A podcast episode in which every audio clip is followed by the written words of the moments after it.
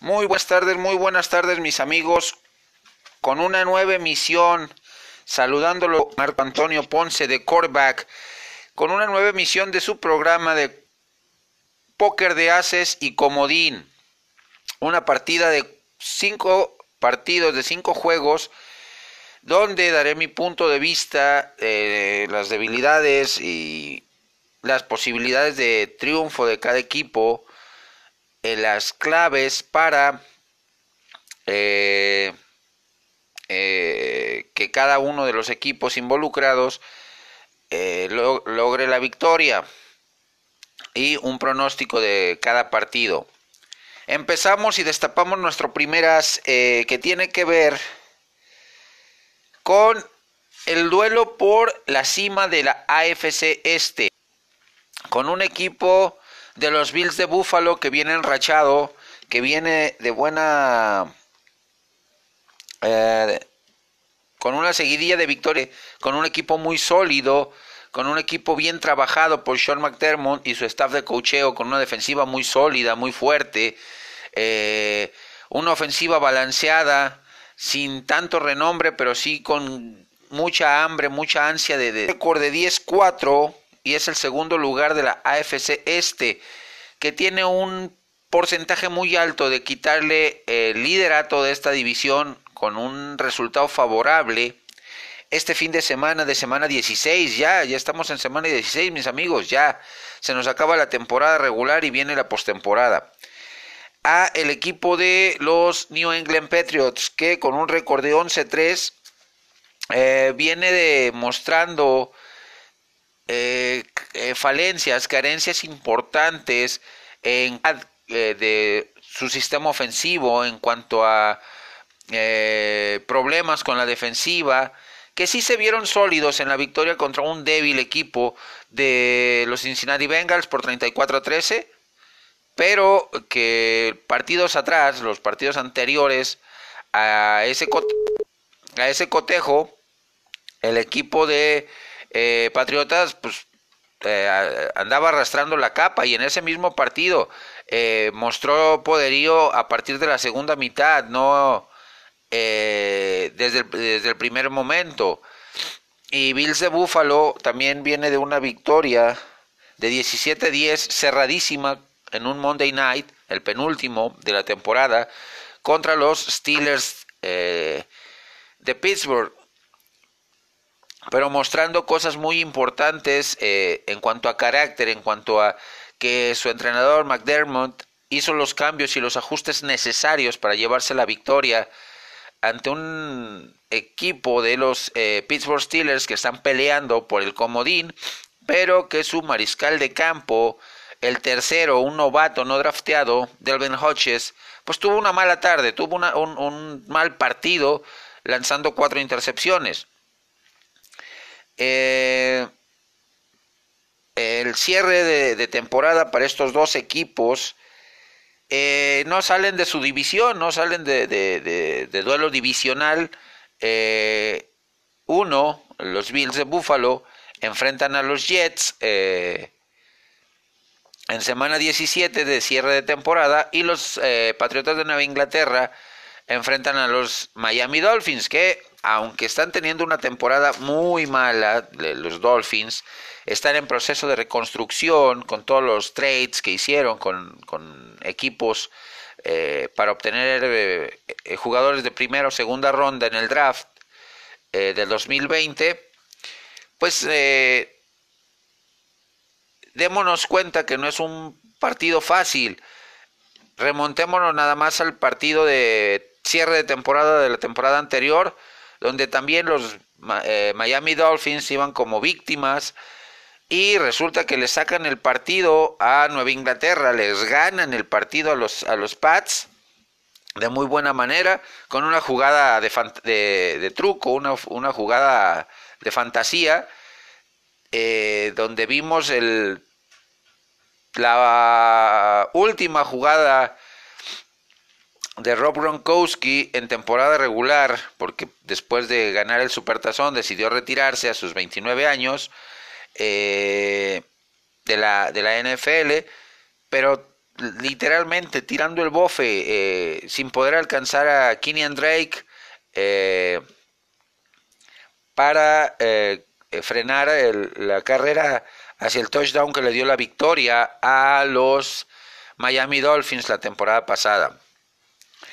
El segundo as que vamos a destapar en esta partida tiene que ver con tal vez la última carta que se juega en los Titanes de Tennessee en esta temporada. Como segundo lugar de la AFC Sur, con récord de 8-6, y que vienen de una derrota 24-21 cerradísima contra su rival divisional, los eh, Houston Texans. Eh, enfrentan en este semana 16 el equipo de los Titanes de Tennessee, un equipo sin tantos reflectores, sin tanta publicidad, que ha tomado las decisiones correctas eh, en esta temporada, obteniendo victorias, eh, una seguidilla de victorias importantes en la segunda parte de la temporada, al mando de Mark Bravo, dándole la titularidad a un veterano como Ryan Tannehill, que ha mostrado cosas importantes, que ha mostrado cosas eh, interesantes y obtuvo una seguidilla de seis victorias consecutivas desde que tomó la titularidad. Una defensiva muy sólida, de Tennessee, igual que los Bills de Buffalo, sin tantos reflectores, sin tanta presión, ahí están eh, fueron subiendo poco a poco y están a punto de eh, que quedarse con el boleto de comodín en la AFC. Enfrenta a unos motivadísimos New Orleans Saints, que son el, primer equipo que calificó a postemporada, que tienen al líder histórico de pases de anotación en la persona de eh, Drew Christopher Brees, eh, que con 40 años superó a Peyton Manning, con, y a, Drew, y a, Tom Brady con la mayor cantidad de touchdowns en su carrera con 540 y la cuenta va a seguir, tiene dos partidos más, eh, partidos de postemporada también, puede coronar lo que tal vez sea su última temporada como profesional eh, con, una, con la obtención de un anillo de supertazón. Eh, en este partido eh, viene eh, el equipo de, los Saints de apabullar y prácticamente dejar fuera de la carrera por la postemporada a los Indianapolis Colts con un contundente 34-7.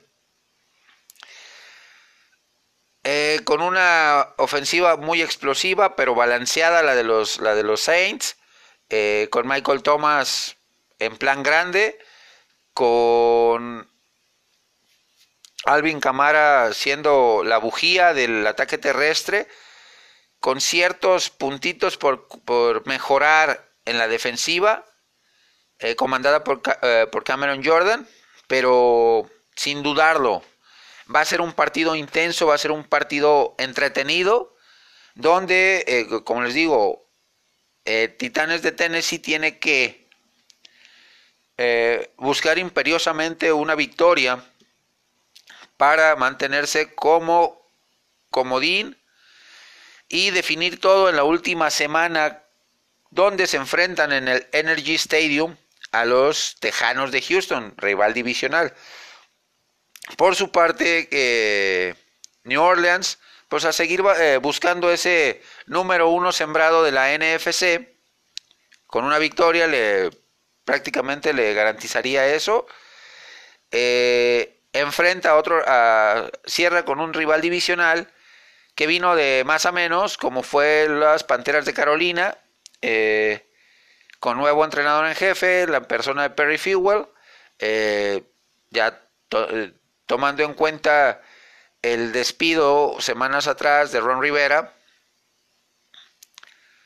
eh, eh, en, Carolina con un equipo que tiene duda en, perdón, que tiene duda en cuestión de quién será su, eh, su coreback titular para este partido, después del mal partido que tuvo el novato eh, Kyle Allen, el jugador de segundo año, eh, la semana anterior, y está pensando el entrenador interino Perry Fewell de darle la oportunidad a Will Grier, una tercera ronda, un pick de tercera ronda de los Carolina Panthers, de este año, del año del draft 2019 de West Virginia. Un jugador que tiene cualidades excepcionales, Will Grier. Pero como lo dije en el programa de, ayer de cuatro downs y punto extra, pues que no le sube suficiente agua al tinaco, que ha cometido eh, errores eh, eh, infantiles fuera de la cancha, que tal vez por su temperamento explosivo toma malas decisiones eh, fuera de cancha, ha sido, ha, sido eh, encontrado en situaciones poco agradables, pero de que tiene talento lo tiene, de que tiene capacidad para eh, jugar y, y, hacer buen, tener buenas actuaciones, las tiene. Vamos a ver si Perry Fewell, su entrenador en jefe, decide seguir con el proceso de crecimiento de Kyle Allen, que ha sido bueno, a pesar de que, como les digo, vino de menos a más, e, de más a menos el equipo de Carolina, y se desinfló al final de la temporada y no le alcanzó para llegar a postemporada. Eh, o le da la oportunidad al novato Will Grier de exponer su talento, sus cualidades y sus habilidades como guía de la ofensiva. El tercer as que destapamos en, este, en esta partida de póker, mis amigos, tiene que ver con un enfrentamiento divisional de la NFC Oeste, donde eh, los Rams se juegan ahora sí su última carta con un récord de 8 ganados, 6 perdidos, y que vienen de haber perdido de manera apabullante, de manera humillante eh, contra los Dallas Cowboys la semana anterior por 44 puntos a 21, siendo exhibido el equipo de los Rams eh, eh, ofensivamente, que no, no carburaron, que Todd Gurley no tuvo uno de sus mejores partidos, que Jared Goff tampoco, que defensivamente pues, la Aaron Donald y, Ebucam eh, no estuvieron a la altura. Pues tienen que jugarse la temporada prácticamente contra su rival divisional y segundo lugar de la NFC Oeste, que son los 49 de San Francisco, que vienen de perder sorpresivamente, sorpresivamente, contra los Atlanta Falcons que, que exhibieron la falta de carácter eh, de Jimmy Garoppolo y la ofensiva cuando se vieron abajo y de, su entrenador en jefe Kyle Allen, que tal vez fue por eh, parte de la estrategia del partido, bajar la guardia, bajar la dar una cara muy diferente a lo que nos exhibió durante toda la temporada, tanto ofensiva como defensivamente, porque no fue un tremendo partido de Nick Bosa, el, novato defensivo, que fue llamado al Pro Bowl, que desde el 94 eh, no tenían un novato defensivo en el Pro Bowl los 49 de San Francisco. Y pues Jimmy Garoppolo eh, con números muy discretos ese partido. Eh, no, no brilló como venía brillando en la temporada. Y Dan Quinn, por su parte, el entrenador en jefe de Atlanta, pues queriendo salvar el pellejo de, de ese Black Monday de cierre de temporada, donde eh, los, las franquicias le dan las gracias a, a, los entrenadores en jefe después de analizar lo que han hecho en esta temporada y lo que han venido haciendo a lo largo de la carrera desde que tomaron al equipo. Y Dan Quinn pues ha sacado resultados importantes eh, de cara a una posible estadía por una temporada más con el equipo de Atlanta y revertir lo malo que ha sido esta temporada con 5 ganados, 9 perdidos.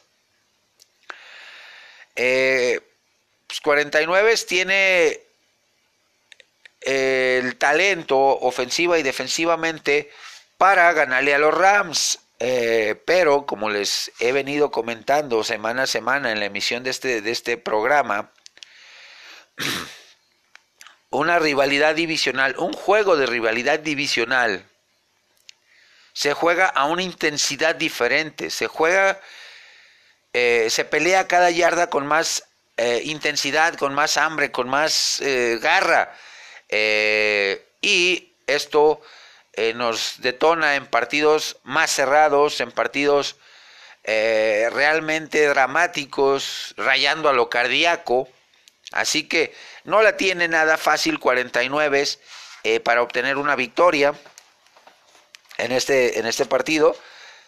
Tomando en cuenta que los Rams, como les digo, se están jugando tal vez la última de sus cartas.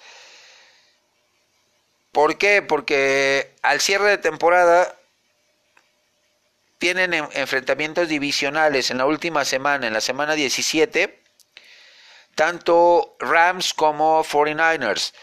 Eh, y Rams enfrenta a los eh, Arizona Cardinals. y por su parte, los 49 de San Francisco enfrentan al que le quitó lo invicto. Y con lo cual, eh, equipo al cual quieren ganarle, para recuperar ese número uno de su división y ser el segundo sembrado abajo de New Orleans, que vienen siendo los Seattle Seahawks.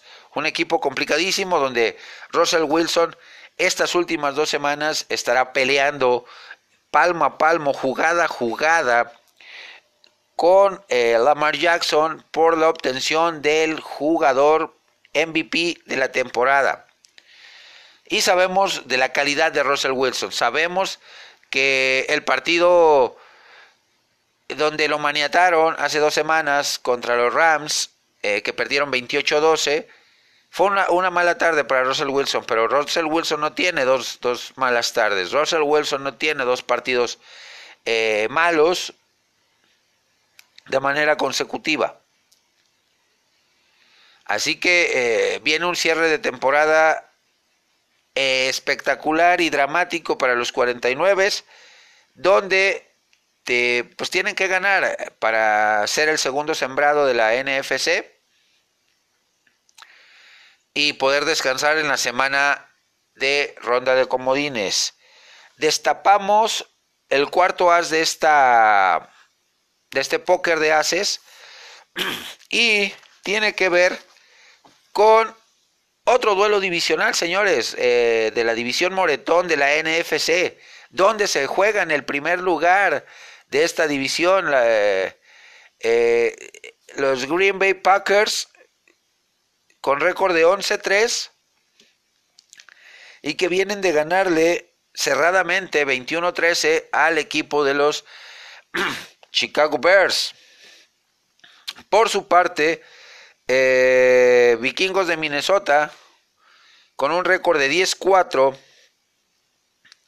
segundo lugar de la NFC Norte, eh, vienen de derrotar 39 a 10 a unos débiles, alicaídos y muy pensativos eh, Los Angeles Chargers sobre el futuro de su quarterback eh, Philip Rivers, que a título personal, sí, Rivers es un gran competidor, Rivers es un jugador de esos motivador al 100% dentro de la cancha, pero ya los 38, 39 años que tiene le están pesando, ya sus pases se están quedando cortos, ya no tiene la misma fuerza, la misma precisión, la falta de movilidad que tiene eh, Philip Rivers lo hace una presa muy fácil para las defensivas rivales. Eh, en cuestión de capturas, de presión, de incomodarlo. Eh, la gerencia general de los eh, Chargers debe pensar muy seriamente en el draft 2020 ir por un mariscal de campo, que viene una camada muy importante, 7, 8 mariscales de campo, eh, que van a ser drafteados entre primera y segunda ronda.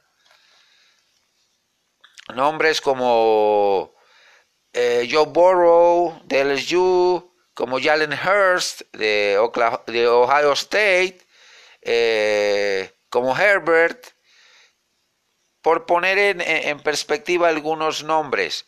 Eh, no tengo la lista completa, pero eh, voy a... En próximas emisiones les daré a conocer la lista completa de los mariscales de campo disponibles para el draft 2020. Uno que era, estaba destinado a ser la selección número uno de este draft, que estaba en su tercer año, el quarterback de Alabama, Tua Bailoa, lamentablemente tuvo una lesión de cadera muy fuerte, lo cual le está haciendo replantear su la posibilidad de llegar en 2020 a la NFL y eh, abriéndole la posibilidad de jugar su último año de elegibilidad en Alabama, eh, recuperar el nivel y pelear en el draft 2021 junto con Trevor Lawrence de Clemson para ser de los primeros mariscales de campo drafteados de ese año. Eh, Vikings, eh, pues tiene ante sí la oportunidad de ganarle a su rival odiado, que son los, eh, los Packers, y obtener ese número uno de la norte de la NFC, van de locales eh, en Minnesota, que es una ciudad muy fría, igual que Green Bay. Y los Packers, eh, con un Aaron Rodgers que fue nombrado, nominado al Pro Bowl, que no ha tenido una temporada tan espectacular como eh, nos tiene acostumbrados, pero sí con números elevados, arriba del promedio, eh, lo cual le, da validez a su nominación al Pro Bowl. Viene eh, cerrando fuerte Green Bay, viene con un envión importante anímico en cuanto a victorias, en cuanto a recuperar eh, nivel de fútbol eh, un equipo de los más consistentes de la liga, sin dudarlo, eh, el equipo de los cabeza de queso, y eh, con una buena defensiva, una ofensiva sin jugadores de tanto renombre, pero que sabemos que el nivel de Aaron Rodgers hace que receptores sin tanto renombre, sin tantas luces encima de ellos, brillen y se conviertan en armas muy peligrosas a la ofensiva y para las defensivas contrarias, obviamente. Eh, un ataque terrestre comandado por eh, Aaron Jones eh, de Green Bay, que está haciendo muy bien las cosas, que es poderoso, sabe correr dentro de los tacles, sabe correr por fuera de los tacles y sabe recibir pases como válvula de escape. O sea, tiene un equipo muy completo, el equipo de los Packers, para enfrentar este partido. Eh, ¿Qué les viene de cierre de temporada estos dos, eh, estos dos rivales? No salen de su división. Eh, los Vikings se enfrentan a los Bears, que oficialmente ya desde la semana pasada, en su derrota contra Green Bay, quedaron eh, descartados de toda posibilidad de postemporada. Y eh, el equipo de los Packers cierra contra los Lions, eh, un equipo que ya ratificó a Matt Patricia como su entrenador en jefe, a pesar de un balance realmente negativo en estas dos temporadas que lleva, con 8 ganados, 20 derrotas y un empate. Luego ratificaron una temporada más a Matt Patricia, confiando en que puede cambiarle la cara a este equipo, esperando a ver qué decisión toma Matt Patricia sobre el futuro de su quarterback estrella, Matty Stafford. Eh, si lo mantiene, si lo etiquetan como jugador franquicia o bien si lo sueltan en el mercado de agencia libre, que obviamente va a tener, si sucede esta tercera opción, va a tener una baraja importante el quarterback Matthew Stafford con 31 años de posibilidades de llegar a algún otro equipo y ser titular. Uno de los equipos que posiblemente si Stafford eh, llega a la agencia libre, interesados serían los gigantes de Nueva York.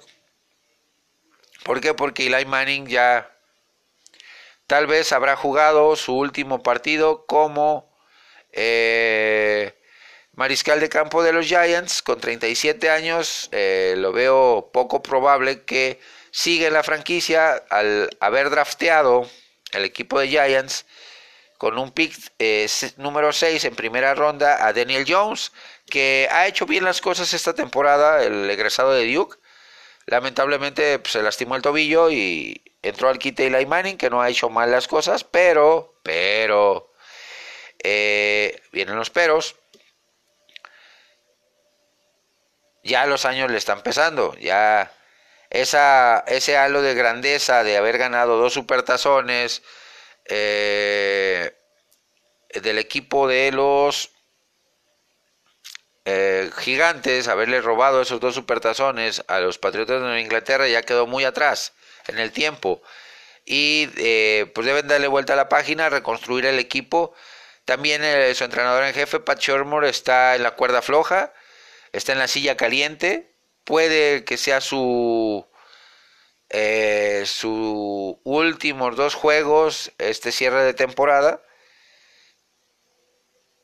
de Pat como entrenador en jefe de los Gigantes de Nueva York. Por su parte, eh, pues eh, este es el cierre de ambos equipos, Packers contra Lions en semana 17 y Vikings contra Bears, pero será un partido imperdible el de este lunes por la noche, que es el último de la temporada, sin dudarlo. ¿Por qué? Porque está en juego el número uno de la división Moreton, de la división norte de la NFC.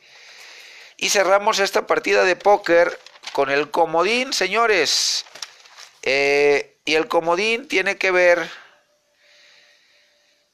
con el enfrentamiento que tendrán en el Lincoln Financial Field. Eh, el equipo de los Philadelphia Eagles, que están como segundos de su división y se juega la temporada con récord de 7-7 contra su rival los Vaqueros de Dallas, que por criterio de desempate, por haber ganado el equipo de la Estrella Solitaria, el primer partido de la temporada eh, eh, de, de, este duelo divisional le, le pone como líder eh, con récord igual de 7-7. Los dos vienen de haber ganado.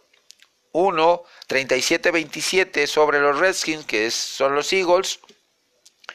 Por su parte, el equipo de Vaqueros despertó después de ese marasmo, de esa seguidilla de resultados espantosos, de haber jugado horrible, de haber jugado el peor fútbol americano que pudieron haber exhibido con todo el talento que tienen eh, tanto ofensiva como defensivamente, eh, que los pone frente, ante esta realidad de ganar o morir en este partido, matar o morir en este partido. Eh, ganaron el equipo de la Estrella Solitaria 44-21 al equipo de los Rams siendo el equipo de, vaqueros en este partido disciplinado en todos los aspectos, intenso en todos los aspectos del juego. Eh, Kai Forbat eh, inició con el pie derecho su estadía en el equipo de los vaqueros. Esperemos, que se mantenga bajo ese mismo tenor, bajo ese mismo ritmo en el cierre de temporada y eh, nos dé la satisfacción de eh, llegar a postemporada. Este partido enfrenta eh, a, la mejor a la mejor ofensiva generadora de, yardas, como es la de los Vaqueros, contra la novena mejor defensiva. Eh, uno de los puntos claves en este partido va a ser justamente eh, la ofensiva aérea del equipo de la estrella solitaria. ¿Por qué? Porque a Filadelfia, a pesar de estar rankeado muy alto como defensiva, ser la número 9, le duele mucho que lo ataquen eh, en trayectorias profundas. Y el equipo de los vaqueros tiene armas suficientes para hacer eso. Tiene a un Michael Gallup encendido, tiene a un, eh, una Mary Cooper, tiene a un Tavon Austin, tiene a un Randall Cobb que a pesar de jugar en la ranura, de ser un, eh, receptor interno, genera muchas yardas después de las recepciones, después de haber, de, haber engarzado el balón, obtiene muchas yardas. El ataque terrestre también va a ser factor importante eh, para el equipo de la Estrella Solitaria si quiere alzarse con la victoria. Filadelfia, por su parte, pues está eh, la mayoría de sus receptores abiertos entre algodones, Ashton Jeffrey, Nelson Aguilar, eh, el joven novato drafteado es de madre española, está haciendo muy bien las cosas. Este. JJ Whiteside, el apellido español no me acuerdo. Eh, y, me disculpo, pues es al final de cuentas latino, iberoamericano. Eh, pero sí ha jugado, ha tenido buenas actuaciones, eh, teniendo ya su primer pase de anotación hace un par de semanas. Los dos corebacks de este partido eh, llegaron en el draft del 2016.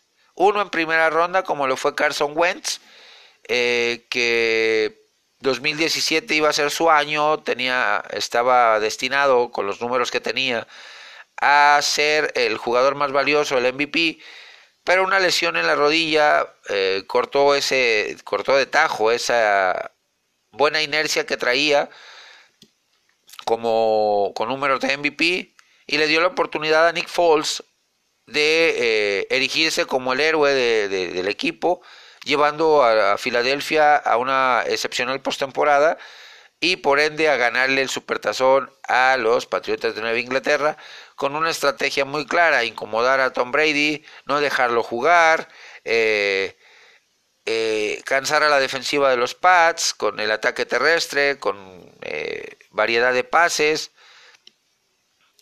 con jugadas de engaño y pues la historia ya la conocemos que por su parte Dak Prescott que estuvo en duda hasta el día de ayer miércoles por la inflamación que sufre en el hombro del el brazo de lanzar, llegó en la cuarta ronda proveniente de Mississippi State, que eh, tiene números sobresalientes esta temporada, 25 pases de anotación, 11 intercepciones, más de 4.000 yardas eh, aéreas, también sabe generar yardas con sus piernas, es eh, una doble arma para el equipo de los Cowboys, detrás de una muy buena línea ofensiva. El ataque terrestre, obviamente, como les digo, factor. Filadelfia tiene a al jugador proveniente de los Chicago Bears, Jordan Howard, por su parte, eh, los vaqueros, sin, haber, sin tener números espectaculares como se esperaba, eh, de su corredor estelar, Ezequiel Elliott, pues ha sacado la cara, tiene, está cerca de las mil yardas, eh, tiene a un compañero en el tándem de corredores de muy buenas hechuras, como lo es el novato Tony Pollard, que los dos el partido pasado eh, fueron eh, el dúo de corredores de vaqueros por primera vez en su historia en superar las 115 yardas ambos por tierra. Así que aquí en este partido inclino un poco la balanza hacia el equipo de la estrella solitaria por la cuestión de que eh, aparte, eh, según informaciones que he leído, Leighton Van el linebacker novato de Vaqueros, ya tiene la alta médica para poder jugar. Veremos qué decisión toma eh, Jason Garrett y su staff de cocheo. Si lo incluyen en la plantilla oficial. porque ante lesiones de otros linebackers, de otros, de, de, otros jugadores del cuerpo de apoyadores, han recurrido a reclamar eh, por vía waivers a eh, Malcolm, eh, Malcolm Brown, un exjugador de los Seattle Seahawks, ganador de anillo de supertazón con este equipo, que fue vendido al equipo de los New Orleans Saints, que no tuvo muy buenas actuaciones con los Saints. Y a otro jugador de nombre Ray Ray, el apellido ahorita se me fue. Eh, y eh, están eh, pues dándole profundidad al equipo de los vaqueros en este cierre de temporada a esa, a esa posición. Sean Lee tuvo un muy buen partido el domingo pasado.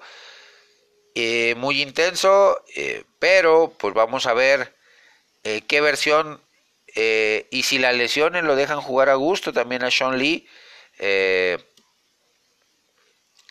Jalen Smith, pues en un gran nivel, la línea frontal defensiva también, con el pequeño detalle de que sí se les fueron algunas tacleadas en, primer nivel de, de, bloqueo, que es la línea frontal, pero están jugaron enchufados como debieron de haber jugado toda la temporada. Con todo el talento que tiene este equipo no era para tener un récord de 7-7 y estar en los últimos partidos de la temporada regular buscando la clasificación eh, con el cuchillo entre los dientes. Tanto Filadelfia como Vaqueros eh, son equipos de la NFC este que tienen talento de sobra, pero que han tenido una temporada complicada y lo que nos lleva a tener en la NFC este la división más mediocre de la actual competición de la NFL. Viene el momento de los pronósticos, señores. Ah, no, perdón. Eh, vaqueros cierra con eh, los alicaídos Redskins, que también le van a dar las gracias a Bill Callahan, que no va a quedar como entrenador en jefe para la siguiente temporada. Y por su parte, Eagles cierra también con rival divisional, que son los Giants. Eh, y también, como les comentaba, Pat Shermoore ya prácticamente ya para ese partido a, de, tener sus maletas listas y eh, para darle las gracias al equipo, a los jugadores y buscar nuevos aires. Momento de los pronósticos. En el primer as que destapé en esta en este póker de ases Bills contra Patriots. Ganan los Bills por 10 puntos. En el segundo, Saints contra Titans. Me voy con el equipo de los Saints por 10 puntos también. En el tercer as, que es el partido de los Rams contra los 49. le doy el gane en tiempo extra y por 7 puntos de diferencia al equipo de los 49 de San Francisco. En el Monday Night Football, el último de la temporada, Packers contra Vikings. Duelo intensísimo. Partido no apto para cardíacos, señores. Me voy con el equipo local, con los Vikings. Ganan en tiempo extra por tres puntos de diferencia. Y cierro el comodín poniendo todo en la balanza, tal como lo hice en el, en el análisis. La balanza se inclina hacia el equipo de la estrella solitaria, hacia el equipo visitante, el cual gana el partido por diferencia de dos anotaciones. Espero sus pronósticos, mis amigos, espero su eh, análisis. Si tienen algún otro partido que les parezca atractivo y que debió de haber estado en esta lista, háganmelo saber. Y con todo gusto doy mi punto de vista eh, personalizado y mi análisis eh, sobre ese partido. Me despido con un hasta la próxima. Este, este semana 16 no tenemos juego de jueves por la noche. ¿Por qué? Porque los tres este juego se traslada al día sábado por reacomodo de calendarios. Y eh, el, día sábado tendremos tres partidos. El tradicional lunes por la noche obviamente se mantiene. Eh, en esta semana siendo la última y ya en semana 17 todos los encuentros se juegan a las 12 de eh, el día domingo, perdón.